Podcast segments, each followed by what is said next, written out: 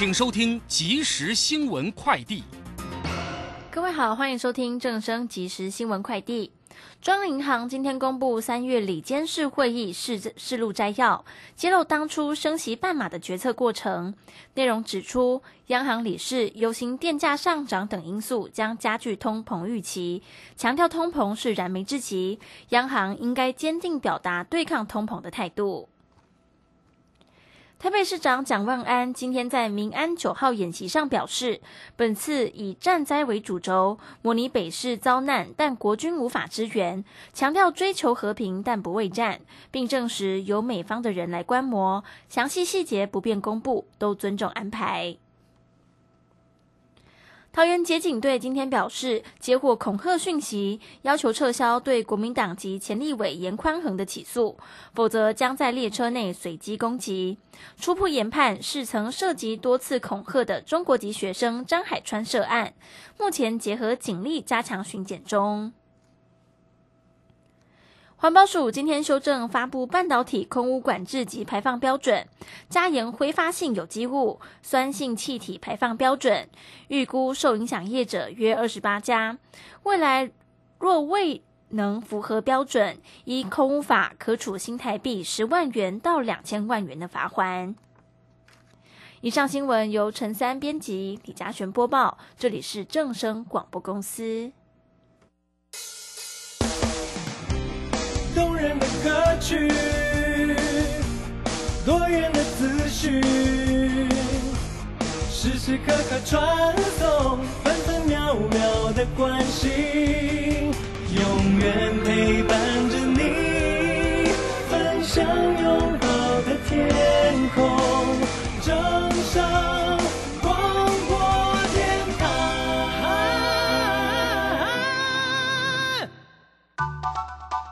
耳朵听正声，眼睛看正声。我们有好听的广播节目，也有好看的影音资讯呢。现在就上 YouTube 订阅看正声，按赞、分享，开启小铃铛。充实自我，了解趋势，财富自由行，让你幸福生活一定行。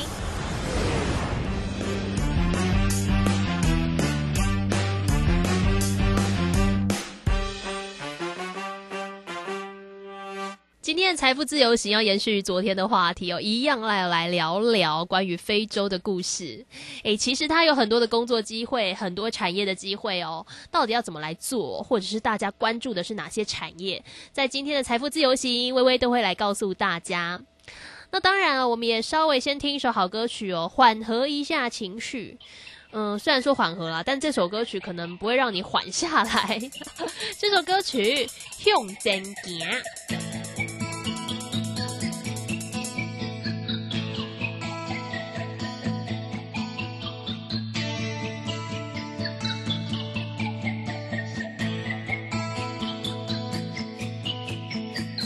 渐渐的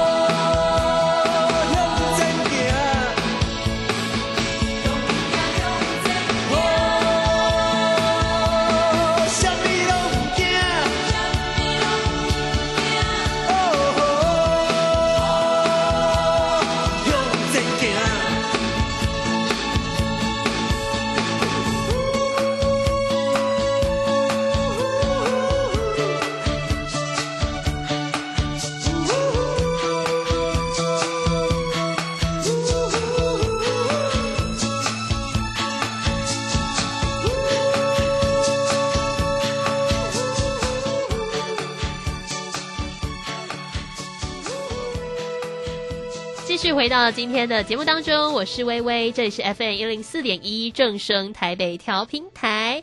我们今天呢，一样来关心一下非洲啊。大家想说哈，非洲好远，对啦，是很远啦。但是这个地球村的概念哦，这个早就在流行了，并且哦，非洲现在真的是充满商机的地方，因为他们都是密切密集的在发展自己的国家资源，很希望赶快开发起来。所以你会看到很多产业进驻，很多企业也看准了非洲市场。一个这么大块的土地，这么多的人，当然都都是商机喽。在今天节目当中，邀请到是源流的资深编辑严于安来到节目当中。于安你好，各位听众朋友好，主持人好。邀请到于安哦，跟我们分享哦，非洲如何影响世界？我觉得影响的层面可大的了。那我们在这一段哦，要请于安帮我们分享一下哦。当然啦，这个产业要发展，总是会有几个那个重点项目、哦。像台湾，我马上联想到就是我们台湾的半导体产业就是一个是这个主流啊，或者是一个护国神山。那非洲啊，现在比较热络的产业是哪些呢？或者是他们比较主力在主攻的一些市场？对，那呃，其实呃，大家可能不知道，说有很多跨国的企业，他已经看到了这个非洲的商机，抢进非洲了。例如说，非非洲的呃，主要是在一些家电呐、或者是基础民生用品的部分。那例如说，韩国的三星集团，它已经进军了非洲的四十五个国家。哦对，非洲有五十四个国家嘛，哦它等快于已经快抢完了已经快要抢完了。那它是很早就开始布局这个家电产业，嗯然后等于说是独占了就是家电的市场家电的市场。那还有法国莱雅集团，它是呃做大型化妆品的嘛，嗯就是化妆品的大型集团。那它因为非洲是一个巨大的大陆，那所以它就是去主攻那些主力的国家，它也进攻了主要的三十国中的二十九国。然后另外还有娇生集团，它也是做就是民生用品的。嗯那另外还有是中国的呃。做手机的，就是例如说 OPPO 啊、华为，还有一个叫做传音控股。传音控股它很妙，它就是它本身在中它的做的手机，它是没有在中国销售的。哦他是做国外吗？对，但是它是专做非洲的手机，哦就非洲的市场是被这个传音控股，就是整个手机的市场都是被它拿下来，哦所以它也被称作非洲手机之王这样。嗯虽然是中国的厂对牌，对对对，那所以其实它有很多跨国企业在当地发展，而且都已经有达到一定的营业规模。嗯那例如说呢，韩国 Samsung 它在非洲的营业额就已经有数千亿元，对，大概它书上写说一兆到两兆日元，嗯对对，让换算成台币大概是数千亿元。那呃，他们会。他们是就是区分就是各种不同呃功能的家电来进军，就是非洲不同的国家等等。嗯，对，那呃还有美国的交生集团呢，它是先推出了一些基础商品，然后来透过代理商的流通，例如说呃婴儿油啊、棉花棒等等。那随着非洲当地的经济能力提升，那他们会再把他们的品牌的档次档次拉高，就是变成说哦，诶，一开始我先在平价的，平价的先进军，然后嗯。就是把基础的货都铺到非洲各地之后，嗯。那接下来他们诶，非洲慢慢发展，让他再推出高档的品牌，再推出更高档的品牌。嗯。等等，那其实呃，就连爱马仕啊，就是这些奢侈品牌，它都已经开始了进军了非洲，就是一些最富裕的地区，嗯比如说南非、埃及、摩洛哥等等。那接下来可以想见，说这些集团他们也是会根据这样的模式，然后来呃从基础开始做起，然后以后还会有更多更高阶的品牌，然后慢慢打入非洲。嗯，是我感觉这些企业就是插旗都插好了。对刚刚讲到说进驻各个国家的那个程度哦，非常非常深，因为这些企业啊，其实它的发展是很成熟的，他们已经有一些既有的产品，它就可以根据在地的需求去调整它想要主攻的市场，然后增加它在非洲各个国家的一个普及率。那当然看到这些企业有这么这几个，其实都是很大型的，像刚刚讲三星啊、交生啊，这对大家来讲都是很熟悉的品牌，他们都已经进驻在里面了。那我就觉得，诶，其实他写书的角度就是会拿来跟日本做比较嘛。听到现在这个日本都没有进去吧？对，他是说呃，日本它是有一些曾经在过去有进去过，嗯。可是因为他们会花太多时间在评估，就他在书里面 对的批评是他们动作不够快，嗯。然后他们可能呃就是没有就是将非洲就是视为一个很大的商机，但是嗯。其他的这些呃，例如说日本的资生堂啊、嗯。Cos 啊，他们都没有打入非洲市场。嗯但是，所以这个作者他在书中也是检讨说，诶，为什么我们就是他们日本这些企业呢，就是没有看到这样的商机？嗯那进入非洲，他们主要进入的非洲反而是诶一些二手车，哦就是他们非洲人他可以透过线上。服务去购买日本的二手车，所以到非洲可能会看见很多日本的二手车在跑。哦，真的哦，对对对对，那但是这些基础民生用品的市场却已经被其他企业打下来了。嗯对，那这个是作者觉得比较可惜的地方。嗯，对是，我们可以听到刚刚的各家企业，基本上都是那个国家最知名的哦，最最大的产业都已经早就布局好了。那当然，我想这些产业企业，它肯定是对非洲的国家有所研究。像刚刚于燕有提到，他们一开始可能就是先走一个普及平价的路线，让大家都先拥有啊，习惯了你的产品之后，才根据不同的需求去推出不同的产品，像是更高阶的、啊，或像刚刚讲奢侈品的品牌。但是回到非洲的体质哦，大家当然听到这里会觉得他们充满着发展机会，那你心生就怀疑啊，哎啊，我们不是印象中非洲很穷吗？会有这种刻板印象。其实非洲贫富差距比你想象当中还要严重一些，然后各国的贫富差距可能也有一点点不太一样，根据这个国家、根据这个城市发展的角度，这可能也会影响说，如果我要进军非洲市场啊、你要先从哪一个阶层开始这个打起哦？于安能不能简单帮我们聊聊哦？虽然我们讲到的都是非洲，感觉可能可以赚钱的机会，或者是可以发展的项目，但是他们的贫富状态确实也是他们发展会必然碰到的考验。然后最担心的就是什么？哎，有钱的人越有钱，穷的人越穷哦。这种现象，或者是他们现在这个阶段到底是一个什么样的状态呢？那其实呢，非洲它因为现在他们呃，第一个就是他们的医疗水准提升了，嗯。那第二个就是他们的都市化加速了，他们其实会出现这样一个现象，就是以前他们非洲人可能一个人生六个小孩，里面只有一个人可以活着，嗯，对，那那个家庭要负担的人口，它其实就不是那么多。嗯。因为比如说，哎，爸爸妈妈加小孩，他们就是光靠原本在自己农村的生活，嗯。他们就可以解决这个需求的问题。那但是在医疗水准大幅提升之后，他可能一样生五六个，然后结果这些小孩都可以平安长大成人。但是，但是这个他们原本的这个生活已经不注意支撑起那么多人口的时候，这些人他们就会开始涌向都市去。嗯然后就会造成说，哎，其实都市它还没有那么多的发展机会，嗯因为其实非洲他们的教育，他们其实还不是像已开发国家一样，每个人都可以真的念到大学什么的。嗯那所以他们其实有很多呃从乡下的人，他们还是以蓝领的工作为主。那嗯到这个都市，他们去找工作之后，他们就会，哎。就会只有一些就是日领薪资的这些工作可以做。嗯其实，所以他们在他们的都市的地区，虽然有很多的，也有一些就是呃，可能消费水准很好的阶级，但另外有很多人是他们可能学历不高，然后不足以担任起管理阶层的人才，所以就是每天领着只能支付一天就是吃喝的薪水，然后每天每天这样子过生活的人。嗯，对是，所以这样听起来就是商业的脚步啊，当然就是为了赚钱嘛，为了发展非常非常的快。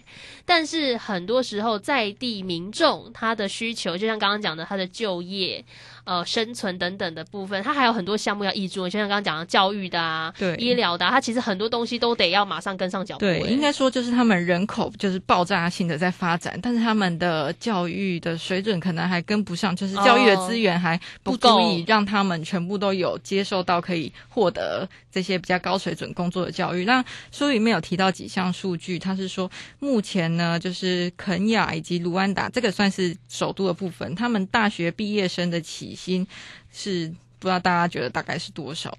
大学哦，你说大学毕业生的月薪。哦，如果已经讲肯亚或卢安达，感觉是发展还不错的地方吧？对对对，起薪哦，哎，这样到底是高还低啊？其实是三百五十美元跟两百五十美元。三百五十跟两百五十美元，这样到底高还低啊？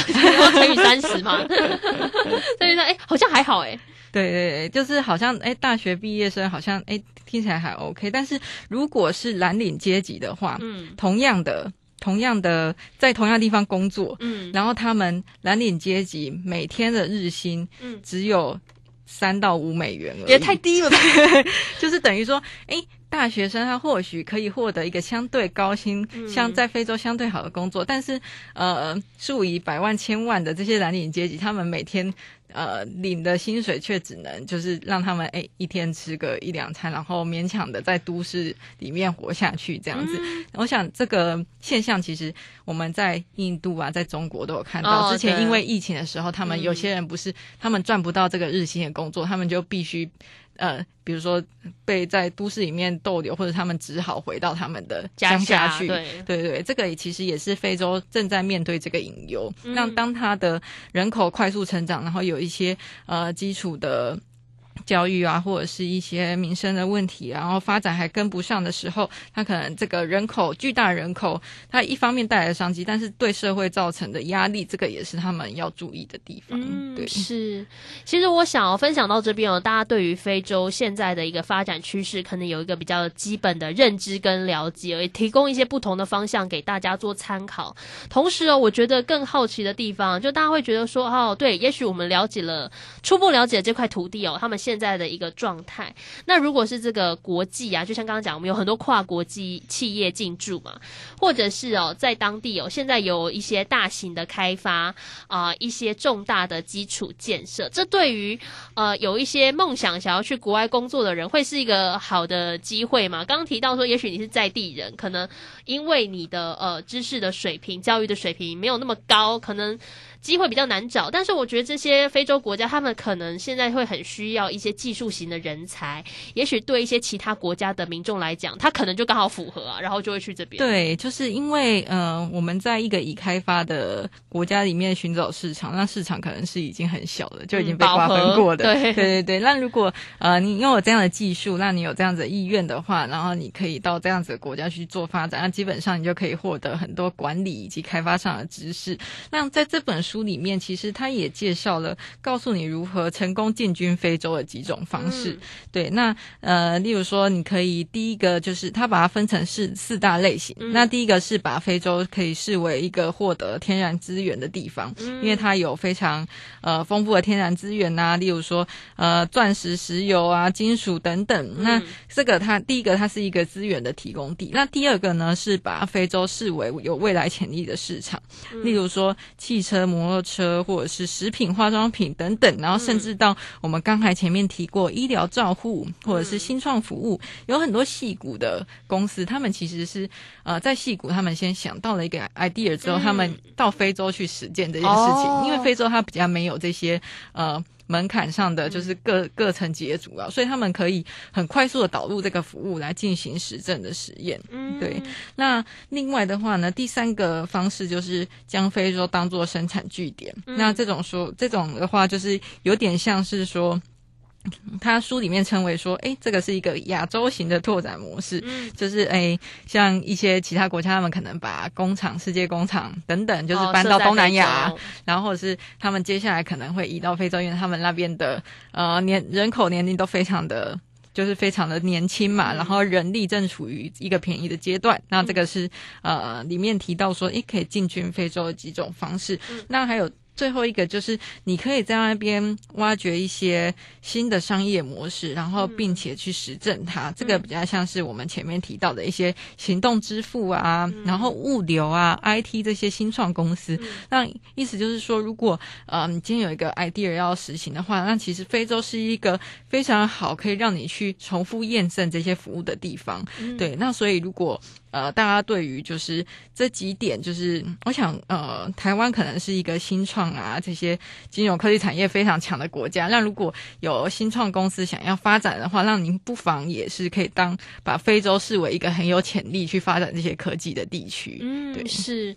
其实我想这样简单的介绍，大家可以了解到非洲的呃原本的体质，例如说它天然资源真的就很丰富，是。然后也可以感受到他们现在经济发展的阶段。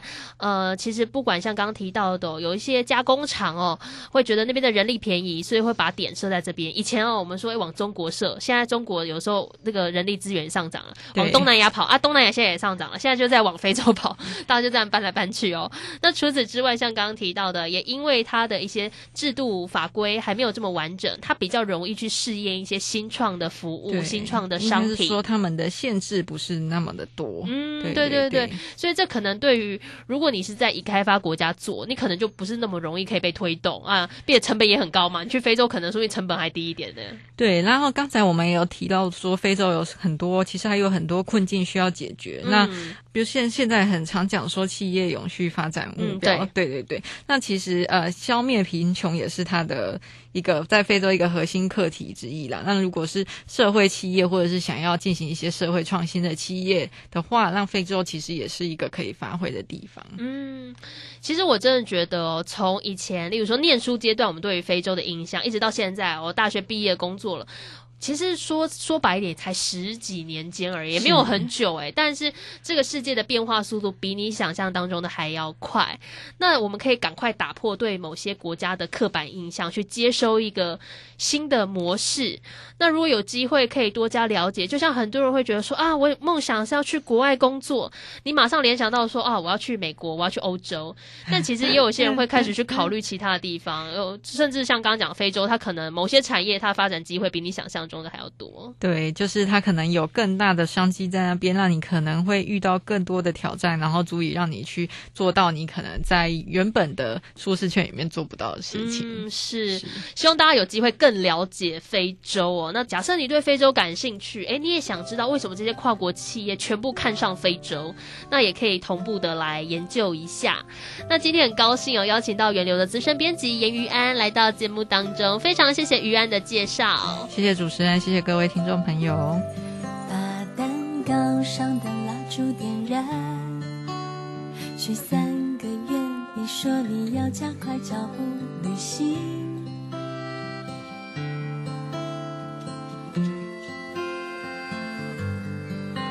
黑云偶尔遮住了光，等风儿吹呀吹的吹散了以后，变成一只鹅。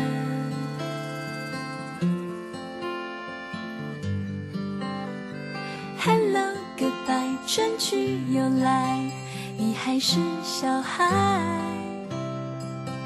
我们快乐地向前走。月亮睡着，它又醒来，时间过好快。我们快乐地向前走。有天你换了一个家，忙碌的日子让你放慢了脚步旅行。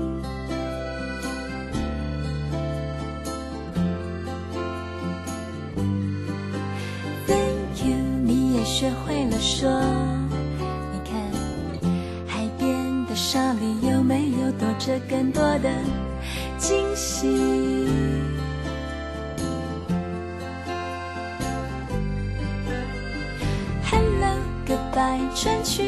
来，你不是小孩。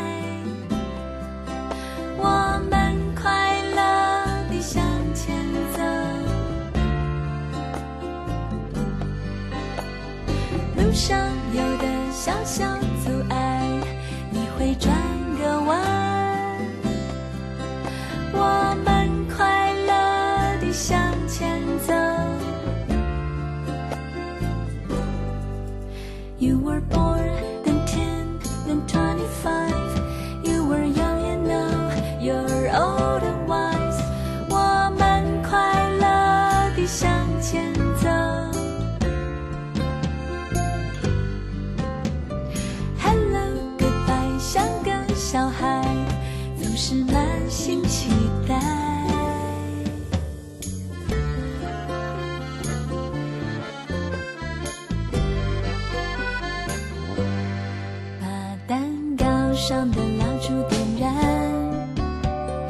三个愿你说你要加快脚步。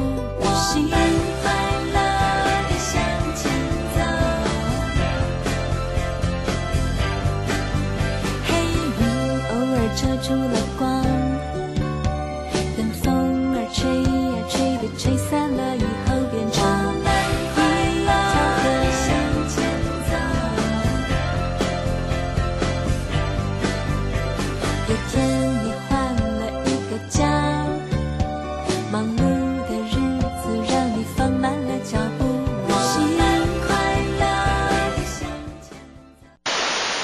担心讯号不好，听不到想听的节目吗？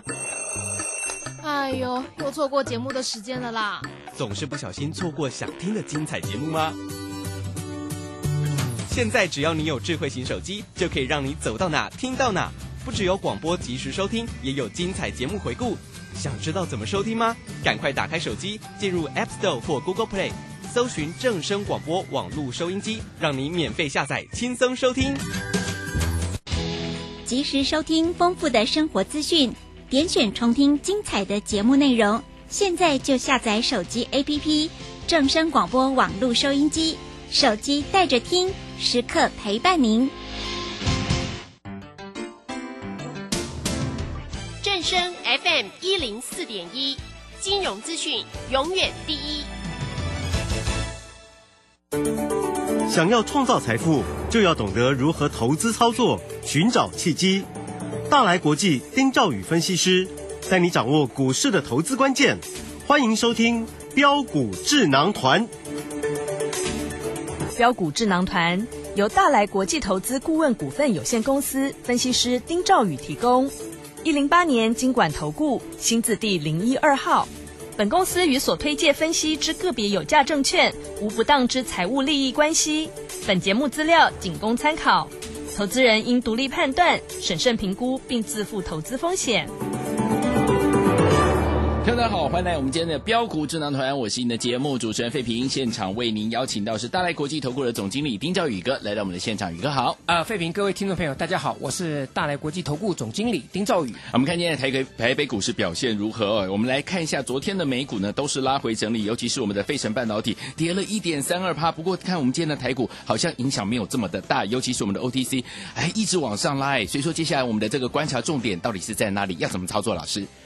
呃，今天台北股市它是量缩的、嗯啊，那为什么 OTC 它反而比较强？是啊，这个部分就是我昨天在节目当中我讲哈，我说呃，节目时间有限啊、我来不及跟各位谈的那个区块的生计。哦，生计、啊对，哦，好，因为生计呢，今天生计股的股王啊啊，宝瑞对啊，今天发动了六十七的宝瑞，今天攻上涨停板了。是我那时候一直跟各位讲，嗯市场上的资金它轮动的很快。对，没错。啊，当军工、当储能这些电子相关的股票在涨的时候，嗯，其实对生技股的一个资金会稍微有一点压抑。对，可是宝瑞它是生技股的股王，嗯，那它一个股票的一个上涨，一个股票的的一个影响力，就是带动所谓的这个比价。对，好，这个我跟各位讲过。嗯，那今天六四七的宝瑞呢，盘中攻上涨停板了。对，好，那可能在这里就要留意生技股，好啊，是不是有这个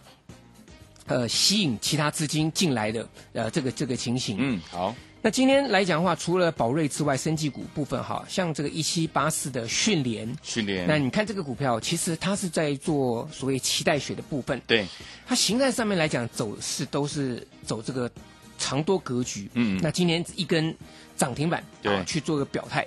啊，另外八四零三的盛虹，对啊，我们知道最近哈，这个呃这个南部哈，这里嗯有一个药局叫丁丁药局，很夯啊哦。对对对，啊，对不对？丁丁药局很夯。其实盛虹它转投资就是这个粤式药局，嗯哼，啊，所以八四零三的盛虹它也算是属于这个连锁药局的一个概念股。好那今天来讲的话也攻上涨停板。嗯，其次就是我一直跟各位讲，我说，比如说像这个一七五二南光对，啊，这个都是在今天的生技族群当中表现算是比较亮眼的。嗯，好，那另外一块啊，另外一块，在储能这一块来讲的话呢，我请大家可以去注意到一五二九的乐视绿能。OK，好，嗯，因为乐视绿能呢，它三月份的营收啊，年月都双增啊，而且呢，它在这个明天然后就要恢复正常交易了。哦，那今天呢，先股价先创新高，嗯哼，所以呢，可以稍微去注意一下，好。然后看明天的一个走势，一五二九乐嗯。视乐视绿能。好，那我认为呢，大盘在最近它整理的话，就好像我觉得有点有点无厘头。嗯，啊，我昨天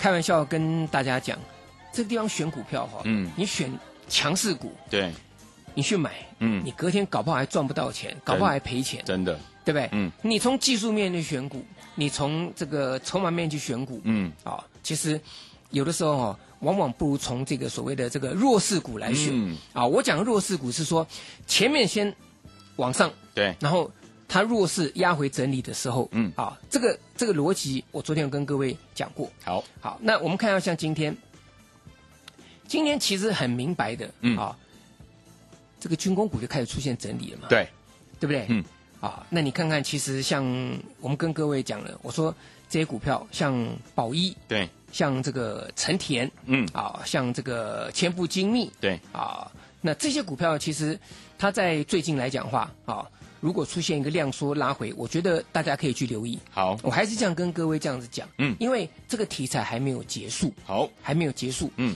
但是呢，你就不能在它涨的时候去追，对，啊，嗯。这是操作上面来讲哈比较不一样的。